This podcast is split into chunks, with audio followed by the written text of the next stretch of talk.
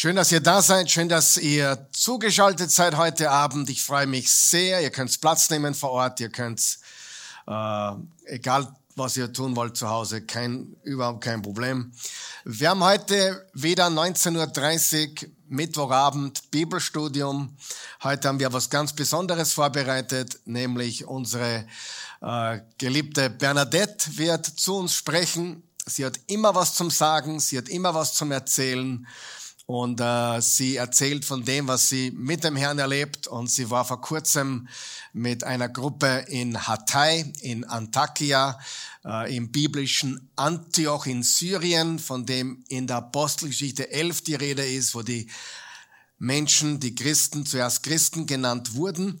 Und äh, genau, da kam sie zurück. Sie hat zehn Tage dort verbracht gemeinsam mit der Annemarie und einigen anderen Menschen aus aller Welt und sie hat dort ordentlich umgerührt und aufgerührt oder aufgewirbelt und es war gut so. Und sie wird euch etwas erzählen. Bernadette, bist du bereit? Erzähl du, was du ihnen sagen möchtest. Ich komme dann nochmal zurück. Habe ein paar wichtige Ankündigungen heute. Super.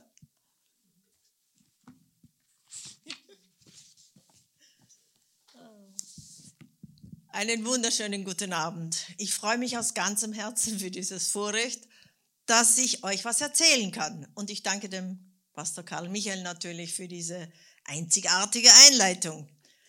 Ja, ich möchte heute eine Stelle aus der Heiligen Schrift nennen, die mich sehr bewegt hat, besonders in der Türkei, in Hatay. Und zwar, das ist in Markus 10, 46 bis 52 und das möchte ich heute mit euch teilen. Ich lese aus der neuen Genfer Übersetzung. Sie kamen nach Jericho. Als Jesus mit seinen Jüngern und einer großen Menschenmenge von dort weiterzog, saß ein blinder Bettler am Straßenrand, Bartimäus, der Sohn des Timäus. Er hörte, dass es Jesus von Nazareth war der vorbeikam. Da fing er an zu rufen, Jesus, Sohn Davids, hab Erbarmen mit mir. Von allen Seiten fuhr man ihn an, er solle doch still sein. Doch er schrie nur umso heftiger, umso lauter. Sohn Davids, hab Erbarmen mit mir. Jesus blieb stehen und sagte, ruft ihn her. Sie riefen dem Blinden und sagten zu ihm, hab nur Mut, steh auf, er ruft dich. Da warf der Mann seinen Mantel ab, sprang auf und kam zu Jesus. Was möchtest du von mir? fragte Jesus. Lieber Herr, antwortete der Blinde, ich möchte sehen können. Da sagte Jesus zu ihm, geh nur, dein Glaube hat dich gerettet. Im selben Augenblick konnte der Mann sehen. Nun schloss er sich Jesus an und folgte ihm auf seinem Weg. Was ist da so besonders? Dieser Mann hat jeden Tag gebettelt. Er war immer an derselben Stelle. Nichts ist geschehen, ein paar Almosen hier und da. Doch er war vorbereitet auf einen extra Moment, den er nicht wusste. Aber als er hörte, es gibt da jemanden, der Jesus heißt, dieser jemand hat er gespürt, kann ihm helfen. Und als Jesus sagt, komm, wow, ich glaube, dieser Mann, dieser Bartimäus ist explodiert. Und dass er den Mantel abgeworfen hat, das beweist einfach, I'm ready, ich bin bereit. Ich weiß, ich brauche diesen Mantel nicht mehr. Ich weiß, mein Leben ist vorbei. Dieses Elend. Ein neues Leben ist vor mir. Ich weiß noch nicht, wie sich das Leben auswirken wird, aber ich weiß, etwas Neues kommt. Und als Jesus dann gesagt hat, dein Glaube hat dich gerettet, der Mann sah, er ist Jesus gefolgt. Und als Annemarie und ich da diese Reise begonnen haben, mir war eines sicher. Ich will nur, dass die Leute sehen dürfen an unserem Verhalten, an unserem Gesicht, dass Jesus, der Retter in uns lebt. Nicht irgendetwas oder dass wir cool sind oder was weiß ich. Nein.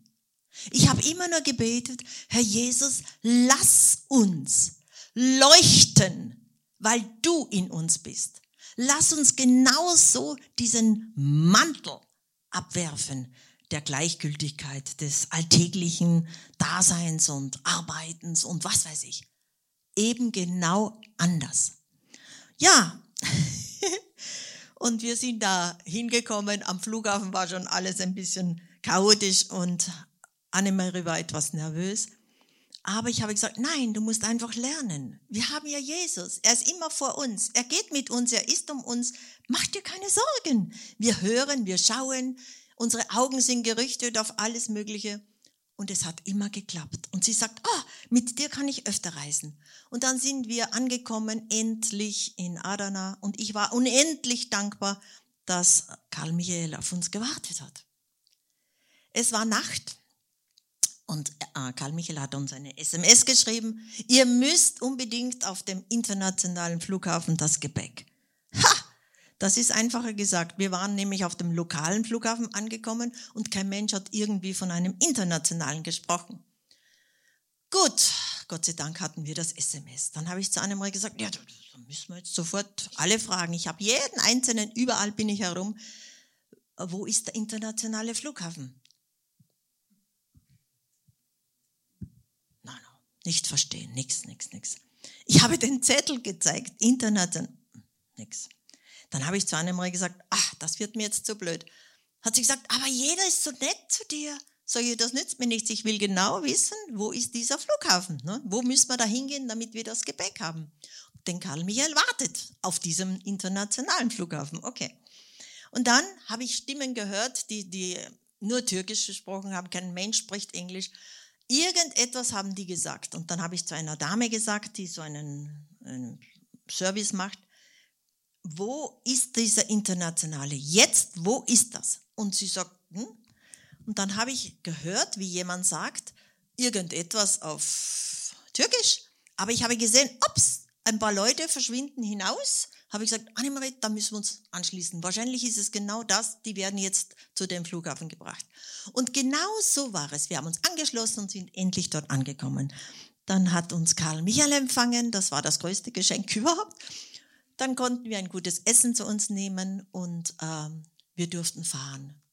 Karl Michael hat uns gefahren. Wir waren schockiert und ergriffen und äh, überwältigt. Es war zwar schon finster, aber wir konnten schon sehen, was da los war. Über drei Stunden hat diese Fahrt gedauert.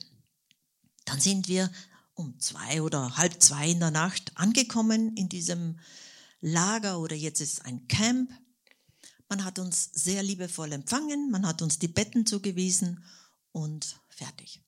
Nächsten Tag haben wir erst gesehen, was da los ist ja, wir durften frühstücken, um acht war das Frühstück und ich habe gesehen, wie, welche Leute hier alles ist und wie und weiter.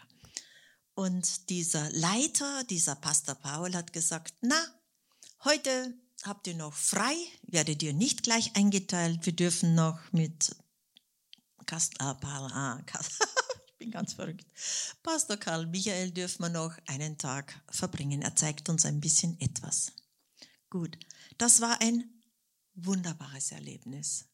Wirklich, wir haben gesehen die Schönheit von, wie es sein könnte, wie es war in einigen Teilen in einem Wasserfall, der noch unbeschädigt war. Und dann sind wir durch diese Stadt, durch diesen sogenannten Bazar, alles zerfetzt, alles zertrümmert, aber Hoffnung. Was ich so erschüttert war, diese Menschen waren nicht angefressen, depressiv und nein, sie waren so offen. Sie hatten aus dem Elend schon begonnen, mit dem wenigen, das sie haben, etwas zu machen. Ich war begeistert. Ich habe immer gesagt, mal schau, gibt's das auch und ist das möglich? Mitten im Dreck, mitten in dem Gerümpel, mitten in den Steinen, die überall herunterhängen und alles Mögliche. Das hat mich sehr beeindruckt. Und dann sind wir eben wieder nach Hause. Dann haben wir ein paar Familien, die Karl Michael schon kannte, besuchen dürfen. Das war eines der größten Geschenke überhaupt. Das hat mich wieder bestätigt, Hoffnung. Obwohl die Jesus nicht haben. Aber ich bin überzeugt, sie glauben an Gott. Diese Hoffnung, diese Strahlen, dieses Licht, diese Gastfreundschaft. Nichts war da. Dreck, Müll, ein Wellenblech, diese Liebe. Sie haben uns bedient mit Tee, mit Kaffee und dann hatten wir sogar einen besonderen Fisch bekommen.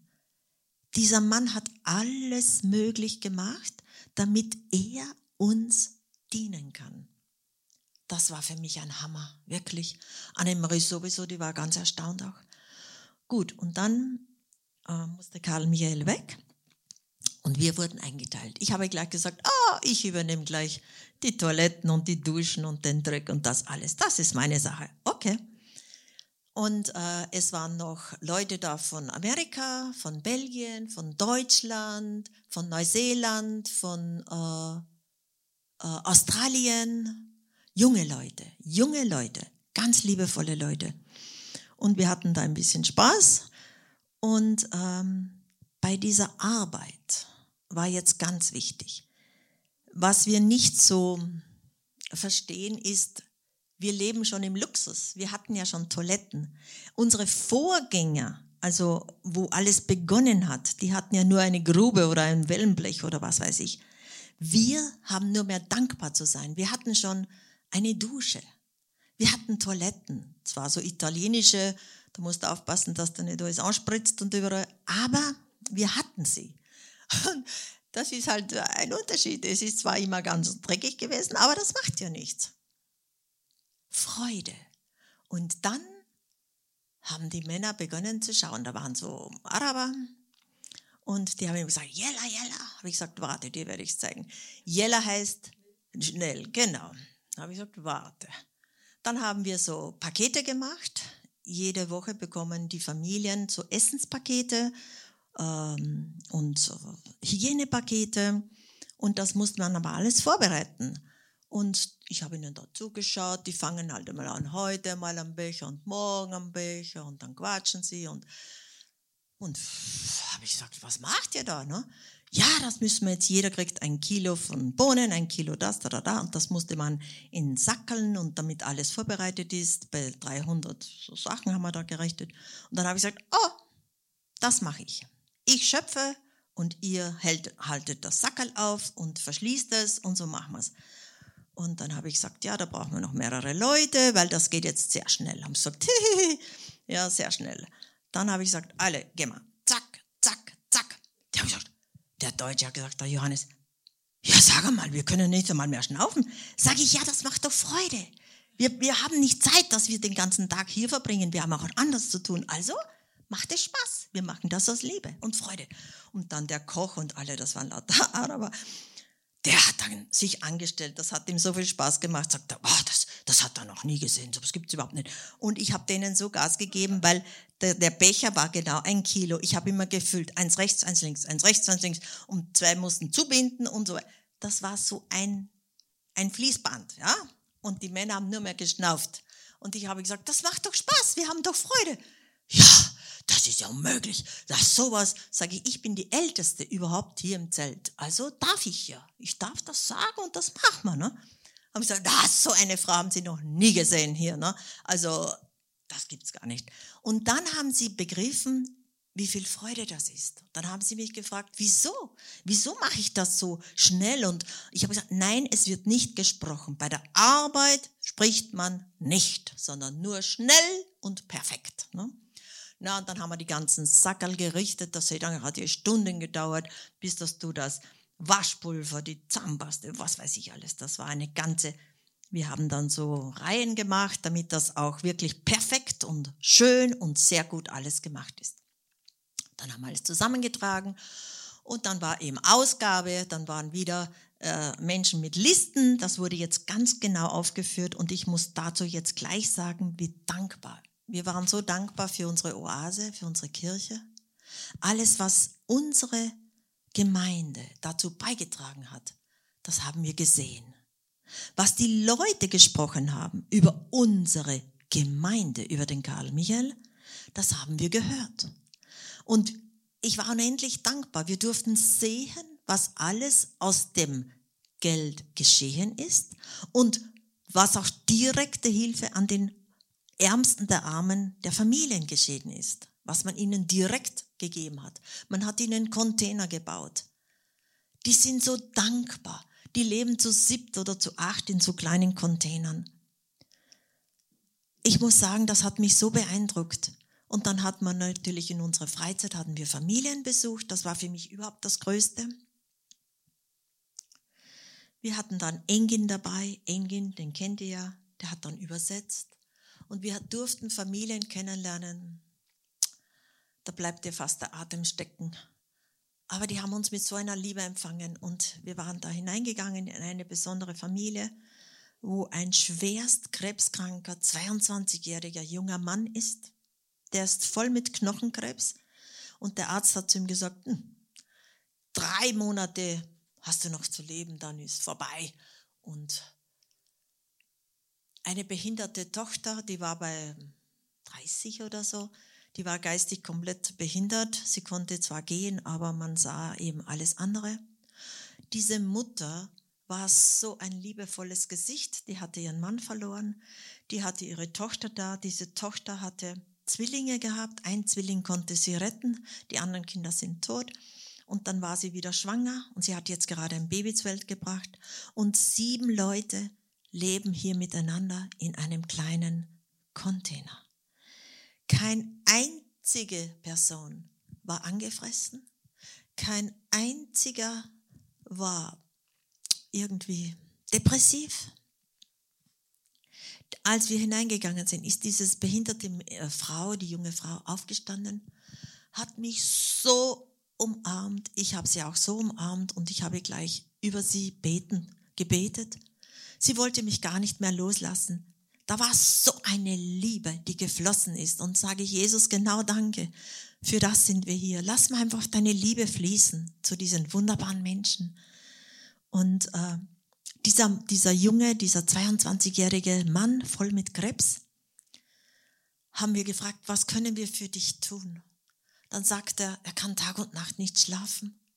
Es geht immer rund. Er hat so viel Schmerzen wenn es möglich wäre, sein einziger Wunsch wäre, ob wir ihm so einen kleinen äh, Laptop oder wie man das nennt, äh, schenken könnten, damit er ein bisschen schauen kann, was so passiert, Filme oder was weiß ich, oder. Natürlich haben wir das dann möglich gemacht. Das war, er war so glücklich. Dann wollten die Mediziner ihm das Bein amputieren. Warum, weiß ich nicht, aber ich habe gesagt, nein, auf keinen Fall.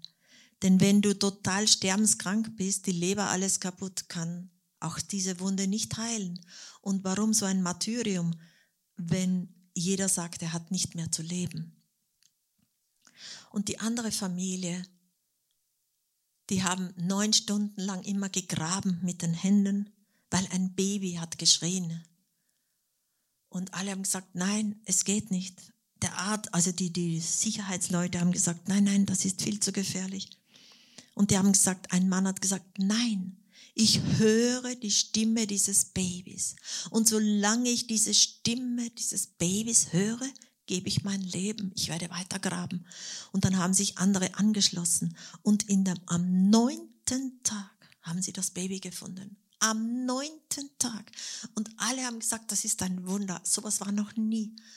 Und ein anderer Mann hat uns erzählt, da war eine Frau, die hat nur geschrien und gejammert und die haben sie auch nicht gefunden. Da haben sie auch alles gegraben mit den Händen und die Steine und was weiß ich. Und diese furchtbarste Schreien, der Schmerz und alles, haben sie gesagt, sie müssen diese Frau finden, sie müssen diese Frau retten. schließlich und endlich haben sie es gefunden nach stundenlangen, äh, furchtbarsten äh, Wegräumen und so weiter. Und diese Frau hatte die Beine abgetrennt gehabt. Die Schulter war fast äh, weg. Das Gesicht war total entstellt. Sie haben sie gerettet. Und diese Frau hat gesagt, warum habt ihr mich gerettet? Die hatte so viel Schmerzen. Sie hatte kein Leben mehr. Und diese Leute haben gesagt, nein, sie werden alles machen, damit sie noch Leben hat. Und eine andere Familie hat uns äh, geschildert, was da passiert ist. Wie das Haus über ihnen eingesackt ist, wo sie sich an den Händen hinausgerissen haben und einer wurde verschüttet. Dann haben sie versucht, an den Hand zu zerren. Dann ist noch was runtergestürzt. Sie mussten zusehen, wie die liebsten Personen umgekommen sind. Eine andere Familie, der hat komplett seine Familie verloren. Er alleine ist übrig geblieben. Und er hat gesagt, er will sein ganzes Leben jetzt einsetzen für die, die jetzt noch leben. Er hat einen kleinen Shop aufgebaut. Wir waren so tiefst beeindruckt. Er hat gesagt, nein, jetzt geht das Leben weiter. Dann haben die Jugendlichen so viel, dass dieses sogenannte Lagercamp macht sehr viel für die Jugend, für die Kinder. Jeden Abend durften die Mädchen zwischen ab 12 bis 17 oder was waren sie hier? Sie haben Unterricht bekommen in Englisch, sie haben Unterricht bekommen im Singen und Freude und Tanz und und ich habe mit ihnen gesprochen und die Mädchen sagen zu mir, Ma, wir sind so dankbar. Wir sind der Hölle entronnen. Jetzt wollen wir leben und jetzt leben wir. Und dann hat mich eine nach der anderen erzählt, welches Ziel sie hat. Also sie haben sich alle ein Ziel gesetzt. Sie wollen nicht aufgeben. Und dadurch hat mich diese Stelle von Bartimäus so tief bewegt. Er hat den Mantel abgeworfen. Also diese Menschen haben den, die Hölle abgeworfen. Sie wollen leben. Und ich weiß, sie leben. Und sie warten auf Hilfe. Hilfe, auch wenn es nur Liebe ist. Das stärkt sie. Das baut sie auf. Sie kriegen Kraft. Ja, und so ist das weitergegangen und wir waren dann noch bei vielen anderen Familien, wo eine 70-jährige Frau gesagt hat, man soll sie wirklich nicht retten, denn ihre ganze Familie ist ausgerottet. Nur sie ist übrig geblieben. Und sie hat sich die Schulter so verletzt. Sie hat äh, Zuflucht gefunden bei einer anderen Familie. Oh mein Gott. Dann wurde eben das Essen immer, also früher, als die Beginnphase war, da haben ja die Leute für 3000 Leute gekocht und sie hatten Essen bekommen. Jetzt ist eine andere Phase.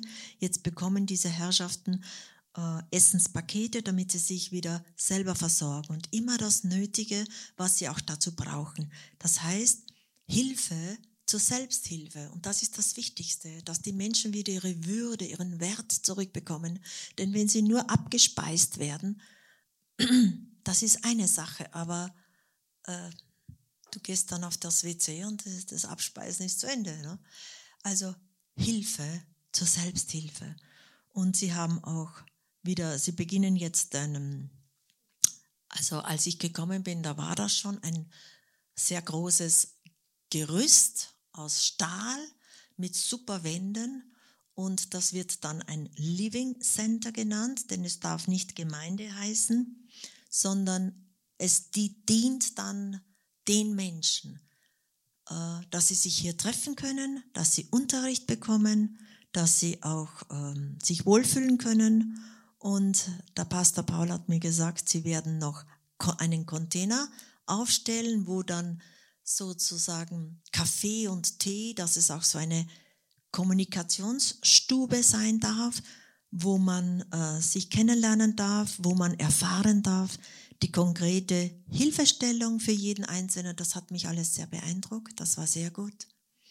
Ja, und ähm, sie wollen den, den Leuten wirklich, zum Beispiel äh, war da eine Familie, ah ja, und die Leute, das sind meistens Syrer, sehr liebevolle Menschen, die können sehr wenig oder gar nicht Türkisch. Das ist ein großes Problem. Und äh, jetzt haben sich die Mitarbeiter vom Camp auch erklärt, diesen Menschen Türkisch zu lehren, damit sie wirklich integriert werden können, auch mit der Sprache. Und äh, da war eine Familie, die leben auch zu, ich glaube, zu sechst oder was, in einem Zelt. Und da war der Mann ist schwerst behindert, äh, die Frau war nicht behindert, das Kind war auch in Ordnung, aber da war eine junge Frau. Und diese junge Frau hat ihre ganzen Kinder verloren und sie hat einen ganz aggressiven, bösartigen Mann. Und dieser Mann gibt jetzt sogar auch noch der Frau die ganze Schuld. Sie ist schuld, dass ihre Kinder umgekommen sind. Er nimmt ihr das bisschen Geld, was sie schwerst verdient, und, und geht mit anderen Weibern aus. Diese Frau hatte ein Moped-Auto, weiß nicht, so ein kleines Moped, wo sie hinten so Platz hat, wo man was draufgeben kann, wo man das Kind zur Schule fahren kann. Also ein, ein lebensnotwendiges Bewegungsmittel. Das war auch kaputt. Das hat sie uns auch mitgeteilt, dass das schon lange da war der Karl Michael noch dabei, dass es schon lange kaputt ist und sie hat eben dieses äh, lächerliche äh, 500 türkische Lira oder was, das sind vielleicht 200 Euro oder was, gell? Oder 5000 Lira, 250 Euro. Ja, natürlich haben wir da auch sofort geholfen, da war auch Engin dabei, wir sind hingefahren zu diesem Mechaniker.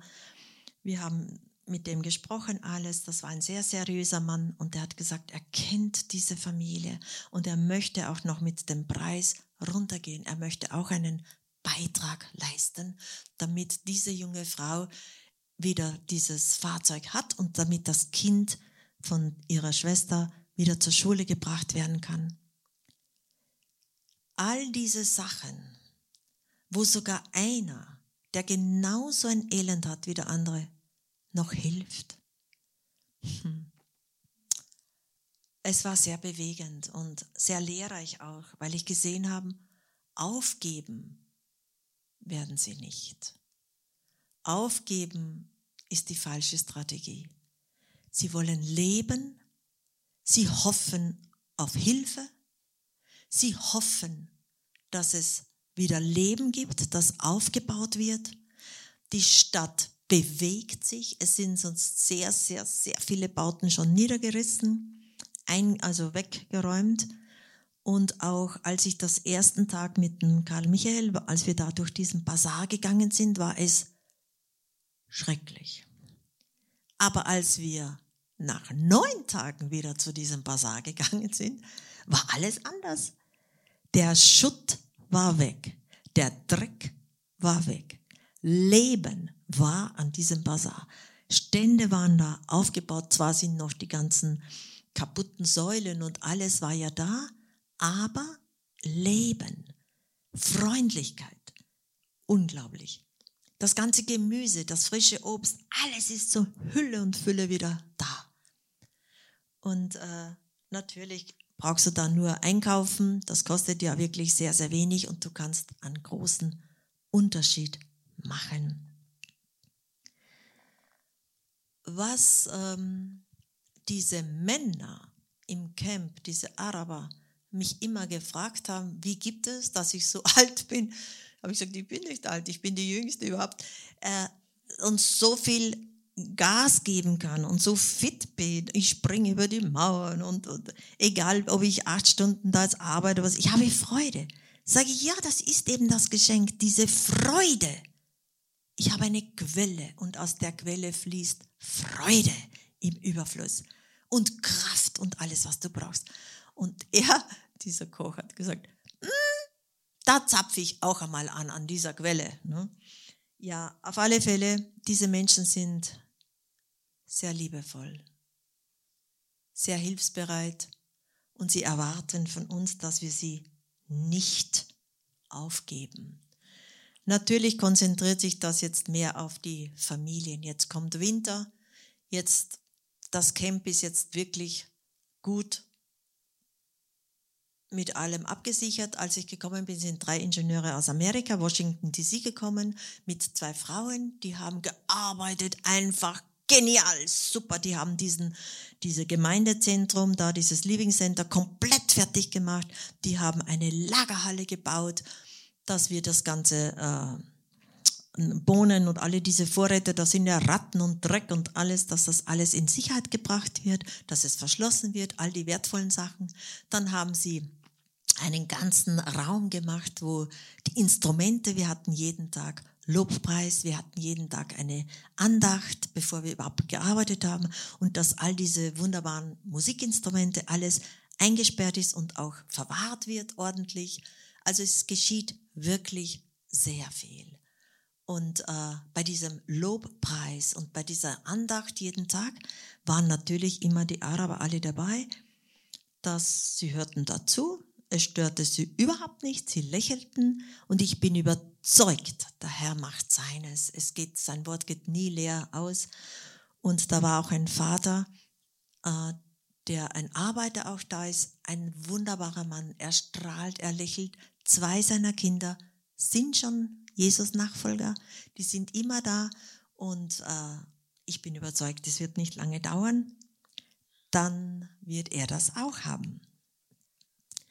Ja, was wir gesagt haben, auch wenn schwer ist dort, dass du dir niemals, wirklich niemals die Freude rauben lässt, dass du weißt, der Herr ist für dich, er ist mit dir, er lebt in dir, er gibt alles, was überhaupt notwendig ist. Er hat Überfluss in allem. Er schaut auf dich. Vergiss niemals, wer du bist. Du bist seine geliebte Tochter. Und als seine Kinder ist uns wirklich nichts unmöglich, weil er alles möglich gemacht hat. Und das war für Annemarie und für mich eine ganz große Erfahrung, als wir auch abgeflogen sind. Das waren lauter so kleine Abenteuer. Es sieht vielleicht winzig, aber es ist wirklich einfach zu sagen, wie der Herr mit dir, mit uns ist. Wir sind abgefahren. Der Engin hat gesagt, na, ich muss das Taxi um 4.15 Uhr in der Früh bestellen, weil die kommen eh immer so spät. Aber ich gesagt, was, um 4 Uhr in der Früh? Sagt er, ja, ja, die kommen eh immer eine Stunde später oder was weiß ich, damit wir sicher zum, zum Bus kommen. Ich bin schlafen gegangen, die Annemarie konnte nicht schlafen. Die ist um zwei in der Nacht oder was gekommen ins Bett. Und ich sage, oh, müssen wir aufstehen? Sagt sie, nein, nein, ich gehe jetzt schlafen. Um 4.15 Uhr hat Engin das Taxi bestellt. Sage, puh, da musst du dir aber den Wecker richten. Ne? Gut. Den Wecker hat sie, gar nicht, hat sie gerichtet, aber ich musste genau um 4 Uhr und 10 Minuten bin ich, musste ich zur Toilette. Und das ist ja mein Abenteuer. Du musst über die, über die Mauern klettern, hinüber, bis dass du eben zu dieser Toilette kommst. Und ich traue meinen Augen nicht. Es steht ein Taxi vor unserer Einfahrt. Sag ich, Taxi ist da. Dann bin ich zu Engin gelaufen, habe so laut geklopft, habe ich gesagt, Engin, das Taxi, sagt er, na, das gibt's ja gar nicht. Sag, das Taxi ist da, steh auf, du musst zu ihm gehen und ihm sagen, was weiß ich. Ja. Dann ist Engin, äh, hat gesagt, ja, ja, ich komme gleich. Dann habe ich die Annemarie gesagt, du, das Taxi ist da, du musst aufstehen, wir müssen uns anziehen. Gut, dann haben wir eh noch eine Zeit gebraucht, den Bettwäsche, alles musste er einpacken. Und wir haben gedacht, das geht gar nicht, das ist viel zu früh. Nein, der Herr hat eine bessere Zeitrechnung. Gar nichts war viel zu früh. Wir sind genau richtig. Warum? Denn der Taxifahrer hat gesagt, nein, das macht nichts, er wartet eh noch auf uns. Wir sind um dreiviertel fünf gefahren und der Taxifahrer wollte auf den Straßen fahren zu diesem Busbahnhof und beide Straßen waren unbefahrbar. alles noch zu. Hat gesagt, oh, das wusste ich nicht. Müssen wir einen schönen Umweg machen. Boah, wir sind um fünf Minuten bevor der Abfahrt sind wir dort gewesen, beim Busbahnhof. Also da habe ich wieder gesagt, danke Jesus, du bist einfach immer genau am richtigen Platz. Dann sind wir eingestiegen. Dann sagt der Engel zu uns, ihr müsst ein Taxi nehmen vom Busbahnhof zum Flughafen. So, mhm, gut, mach mal ein Taxi. Dann, ja, der Bus startet schon, dann sitzt vis-à-vis schräg ein Mann, der hat verstanden Taxi. Dann hat er zu mir gesagt, hm, Taxi. Und dann habe ich auf Englisch gesagt, nimmt er auch ein Taxi? Ja. Habe ich gesagt, nehmen Sie uns mit, ne, weil ich weiß ja nicht, wo das ist. Sagt er, okay. Habe ich gesagt, 50-50. Okay, halber Preis, gut. Dann sind wir eben da gefahren, das war ganz schön weit, also wirklich sehr weit. Dann sind wir dort angekommen und ein Taxi. Und jetzt muss ich noch etwas Lustiges sagen. Das sind die besten Autofahrer. So wie Karl Michael dort gefahren ist, auch die besten Autofahrer. Das ist einfach unmöglich für uns Europäer, unmöglich. Aber so einen Taxifahrer, ich habe ihm gelobt und ich habe gesagt, sowas habe ich noch nie gesehen. Sie sind einfach der Beste. Der ist gefahren, was überhaupt das Zeug hält. Und wir sind zum Flughafen gekommen. Natürlich, wir wussten wieder nicht, aha, Flughafen, alle sind ausgestiegen, wir sind eingestiegen, wir haben, musste man so durchchecken. Und dann sage ich zu Annemarie, ja, jetzt haben wir Zeit. Und Engin hat gesagt, da gibt es ein gutes Lokal und da können wir einen Kaffee trinken. Aber ich sehe nirgendwo irgendetwas. Sage ich zu Annemarie, okay, wir sitzen jetzt da, jetzt schaue ich einmal die, die ganzen Dinge, gehe ich herum, ja, nichts von einem Kaffee, nichts. Dann sind da zwei so Automaten, sage ich zu Annemarie, ich brauche jetzt einen Kaffee, egal wie, ich brauche nur einen Kaffee. Dann gehen wir da hin, dann sind zwei Frauen da bei diesem Gerät. Dann sehe ich, das funktioniert überhaupt nicht. Das Geld schluckt's, aber es kommt nichts heraus. Dann sage ich wieder zu Annemarie, sage, na, weißt du was? Ich gehe jetzt hinaus, ich frage jetzt die Security, ich gehe wieder hinaus, ich schaue irgendwo draußen, vielleicht gibt es uns einen Kaffee und ich bringe einen. Dann habe ich mit dieser Security gesprochen, darf ich da hinausgehen? Und die haben gesehen, ich habe eh nichts mit. Gut, durfte ich hinausgehen. Dann gehe ich weiter weg, sehe ich einen Kaffeedings. Habe ich gesagt, aha, da gehe ich hin. Dann schaue ich, oh, da ist ja noch ein Flughafen. Jetzt bin ich sofort wieder zurückgerannt. Zuerst bin ich in den Flughafen hineingerannt, dann habe ich gesehen, ah, das ist ja unser Flughafen. Wir sind auf dem Verkehrten. Ne? Das war wieder so, wie wir angekommen sind, international und national. Ne? Niemand hat uns gesagt, es gibt, wir müssen vom international, denn da habe ich auch gesehen, Istanbul, aber das wusste ich ja nicht. Ne? Bin ich zurückgerannt zu Annemarie, sage, Annemarie, wir müssen sofort unser Gepäck hier raus, wir sind verkehrt und da, da, da, da. Dann haben der Polizist gesagt, was macht ihr da und so, ne?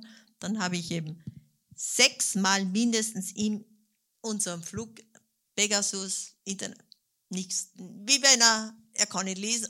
Egal, er hat nichts verstanden. Dann habe ich jeden gefragt, wir brauchen diesen. Sagt er, gut, wir sollen gehen. Sind wir raus, dann sind wir dort angestellt, dann haben wir unseren Kaffee gehabt, dann hat alles geklappt. Und dann sitzen wir auf einem Gate, wo, es geschrieben steht, und dieser Gate wird auch verschoben. Nur türkisch alles, kein Mensch weiß wie was, aber ich sehe, die stehen alle auf. Aha, sage ich dann immer, Du, ich glaube, wir folgen einfach nur diesen Personen, weil verstehen tut uns niemand, folgen wir einfach. Sagt sie, na, was da du ist draus? Sag ich, natürlich, wir gehen jetzt einfach denen nach. Und so sind wir auch auf dem richtigen Gate gekommen und das sind lauter so Kleinigkeiten, aber trotzdem sehr lustig. Und für Annemarie war das auch ganz wichtig. Sie sagt, das ist so cool, man kann da ganz ruhig bleiben. es geht alles und es geht alles ganz gut. Also die Freude nicht rauben lassen und vor allem lasse zu, dass er wirklich in dir gesehen wird, Jesus. Erlebbar, erfahrbar, spürbar. Man muss nicht immer plappern, sondern einfach leben. Und das haben alle angenommen. Die haben sich so gefreut, die wollten, dass wir jeden Tag kommen. Es war eigentlich das schönste Geschenk, wenn wir sehen, wie die Liebe den Weg öffnet, wie die Liebe aufmacht, wie die Liebe natürlich mit der Tat, das ist eh klar, denn nur Liebe ist, man muss immer geben und lieben und Liebe und geben. dienen. Das ist immer eine Einheit. Ja, und ich wollte einfach sagen, es war ein sehr, sehr schönes Erlebnis für mich auch, da ich ja eh schon sehr viel unterwegs war. Aber was mich so überrascht bis heute, sehe ich die Gesichter vor mir, die kennen unseren Herrn Jesus vielleicht noch nicht, aber sie haben Hoffnung, die Augen strahlen, sie leben, sie haben abgelegt den Dreck, egal, sie sehen nicht, wie es weitergeht, aber sie gehen weiter. Und das muss ich sagen, hat mich wirklich sehr beeindruckt. Ich war dem Herrn sehr, sehr dankbar, dass wir diese Erfahrung machen durften und ich danke noch einmal allen Gebern von unserer Kirche, von unserer Oase, dem Karl Michael, dem Raffi und alle diesem Team, alles, was sie da gemacht haben, was sie mitgearbeitet haben, was sie mit aufgebaut haben und wie sehr die Leute dankbar sind. In seinem Namen, zu seiner Ehre. Amen. Danke. Vater, ich danke dir, ich lobe dich und ich preise dich und ich erhebe dich. Du bist der eine, der wahre, der lebendige Gott. Du veränderst dich nicht. Du bist derselbe. Oh Herr Jesus, welch ein Vorrecht ist es, dir zu gehören, dir zu dienen, dich zu lieben. Herr, wir wollen dich sehen. Wir wollen unseren Blick auf dich gerichtet halten, von dir empfangen nur du bist der eine, der wahre, der heilige, der lebendige Gott. Nur du bist es, der alles in der Hand hält. Herr, wir danken dir. Wir dienen dir, wir gehören dir. Und ich danke dir, was du für diese Menschen vorbereitet hast. Herr, dass deine Herrlichkeit sichtbar werde an diesen Menschen, dass ausreichend Hilfe kommt jetzt, wo Winter ist, für diese Menschen. Herr, ich danke dir, ich lobe dich, ich preise dich. In deinem Namen, Herr Jesus. Amen. Danke. Ich bin so froh und auch so dankbar, dass du diese Botschaft bis zum Ende angeschaut hast. Ich hoffe, dass du viel Nutzen, viel Segen und viel Kraft für dein Leben und deine persönliche Beziehung zu Jesus Christus daraus ziehen konntest. Wenn du nichts mehr von uns verpassen möchtest, dann bitte abonniere unseren Kanal Oase Church und aktiviere auch die Glocke und mach ein Gefällt mir unter jedes Video und auch jeder Kommentar, den du hinterlässt, hilft uns extrem. Bitte mach das. Wenn du uns finanziell unterstützen möchtest, dann geh einfach auf oasechurch.tv-geben wir sind so dankbar für jede Unterstützung und du sollst wissen, dass wir ohne deine Unterstützung niemals so viel bewegen können, wie wir bewegen könnten. Bitte unterstütze uns. Danke dafür. Es ist gewaltig, was wir bewegen können, wenn wir es gemeinsam tun. Möge unser Herr Jesus Christus mit dir sein, jeden Tag unseres Lebens.